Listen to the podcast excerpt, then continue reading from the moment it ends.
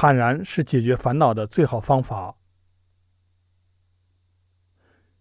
人与地，人与人，虽是咫尺之遥，却总要走很久，这是常有的事。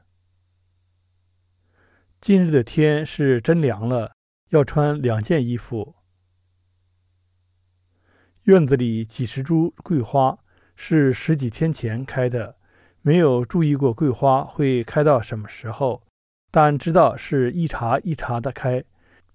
前几日的烈日晒透了香气，昨天几乎就闻不到了。晚上淅淅沥沥落了雨，今早起来，空气中又有了淡淡的花香。昨夜枯坐灯下。听到窗外有起起伏伏的虫鸣，很清晰，一发觉得秋夜清寂。收起书本，走出门，从森森的树影下路过，抬头看了看天，无星无月，耳边流水缓缓，边想起欧阳公的《秋声赋》，全文读起来虽有些肃杀之气，但我少年时尤其羡慕那样的时刻。欧阳公子夜读书。闻有声自西南方来，令童子推门而望，但见星月交结，明河在天。从前读书，知道古人很喜欢写秋虫之声，但那些文章都是羁旅之作，读后往往使人不乐。但这几日夜里，虫鸣入耳，却宛入清音，叫人十分好眠。蚊帐上挂着端午时倒有亲制的药囊，现在隐约还有药气。记得当时他还送了一大包药粉，说药囊没了气味可以自己再装。但我太懒，一直没动手，所以药粉一直还放着。前天夜里停电，静坐在烛火旁，彼时心目内观，恍恍惚惚，眼前入歌音允，想起一些事，却又无关紧要。半月前，和刘道长一行人去了趟太清宫。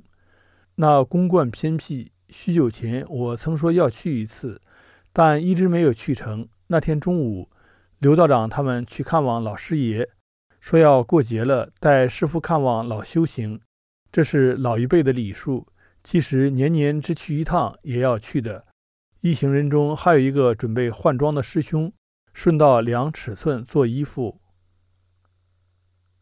山路崎岖，车子开得并不快，探头就看见了窗外的山土地，有长得很高大的红蓼，开得很自在随意。我在故乡看到的蓼花没有长这么高的。花影后是一方窄窄的土屋，大概是住家户闲置起来堆杂物用的。淡淡的黄土令人有桃源之思。路旁还有许多蜡莲绣球。花形和琼花有些相似，中间呈紫色，周围开白色的花朵，远看蓬蓬的，很可人。到了公路尽头，车子往右拐，进入了一条幽静的石板路，两旁种满了银杏树，叶子还是青青的。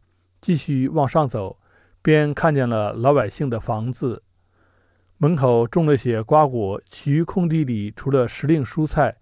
都用来种了紫薇和桂花。太清宫的宫观是建在坡上的，从下面看不出是个道观，往上走才能看见殿堂。小师兄一早就在门口等着我们，请我们吃茶。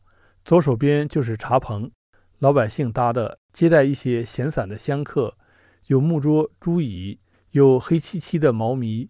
几个游人坐在那里，正喝茶闲聊。穿着小褂的师傅在忙着什么？不冷不热的天，烟火和香火混在一起，真是世外才有的事。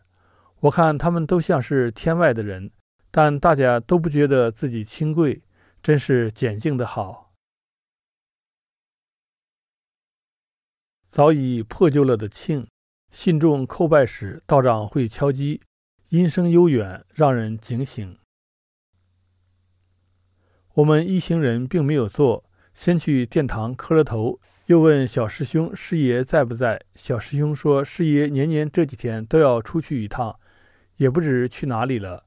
我们把东西留下，四处看了看，小庙香火冷清，师傅们的日常和乡里的老百姓一样，种地养猪、修房补屋。我对小师兄说：“你真是自在。”他说：“是啊，天天像个野人，不能像你一样住大庙，大庙规矩太多了。”我笑了笑，可是，可我也住不惯你们这里啊。我不会种地养猪，所以来看看你就好了。灵官殿前有个很宽的空地，左边是一株很大的藿香。院子并没有栏杆，底下全是桂花树，但听说有好多都不开花的。此外，还有两盏盛开的紫薇花，浅紫色的。当时想，深秋时坐在这院中，一人或二三人饮茶闲聊，应该也是美事。但其实心里也知道，真到了那时节，未必有闲暇过来。人与地，人与人，总是咫尺之遥，却总要走很久，这是常有的事。临走时，小师兄站在坡上对我们挥手，说：“人都来了，茶也没喝一口，感觉很对不住我们。”那场景让我想起幼时随大人走亲戚，那些住在很幽深的大山里的，平时几乎不走动的亲友。难得见一面，我们要走很远的路去看望他们，吃顿中午饭，又匆匆离去。多年后，除了那些人，我更记得山中的小路，路旁的野月季、枸杞、黄金花，还有山里人种的韭菜、红萝卜、橘子。不知怎的，越是久远的事，我记得越清晰。面对眼前的事，大多时候只是寥寥几笔，一带而过。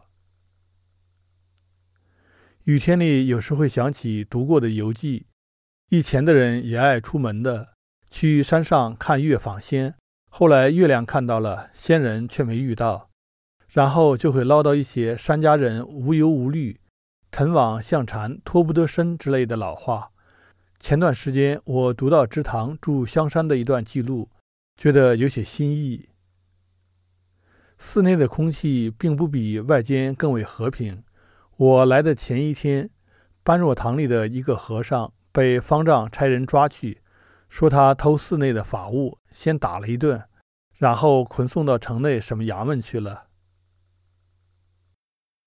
大雨接连下了两天，天气也就颇冷了。般若堂里住着几个和尚们，买了许多香椿干儿，摊在鲁席上晾着。这几天的雨不但使它不能干燥。反使它更加潮湿。像这样的文字，并不常读到。我自己总是试图多写一些，但写出来又总是不满意。这个月一直临摹《清净经》，自己总是不满意。现在写字写完就能看出问题，知道哪里不对，但写不到那个份儿上，所以只有苦练。这样反而坦然，没有了最初的烦恼。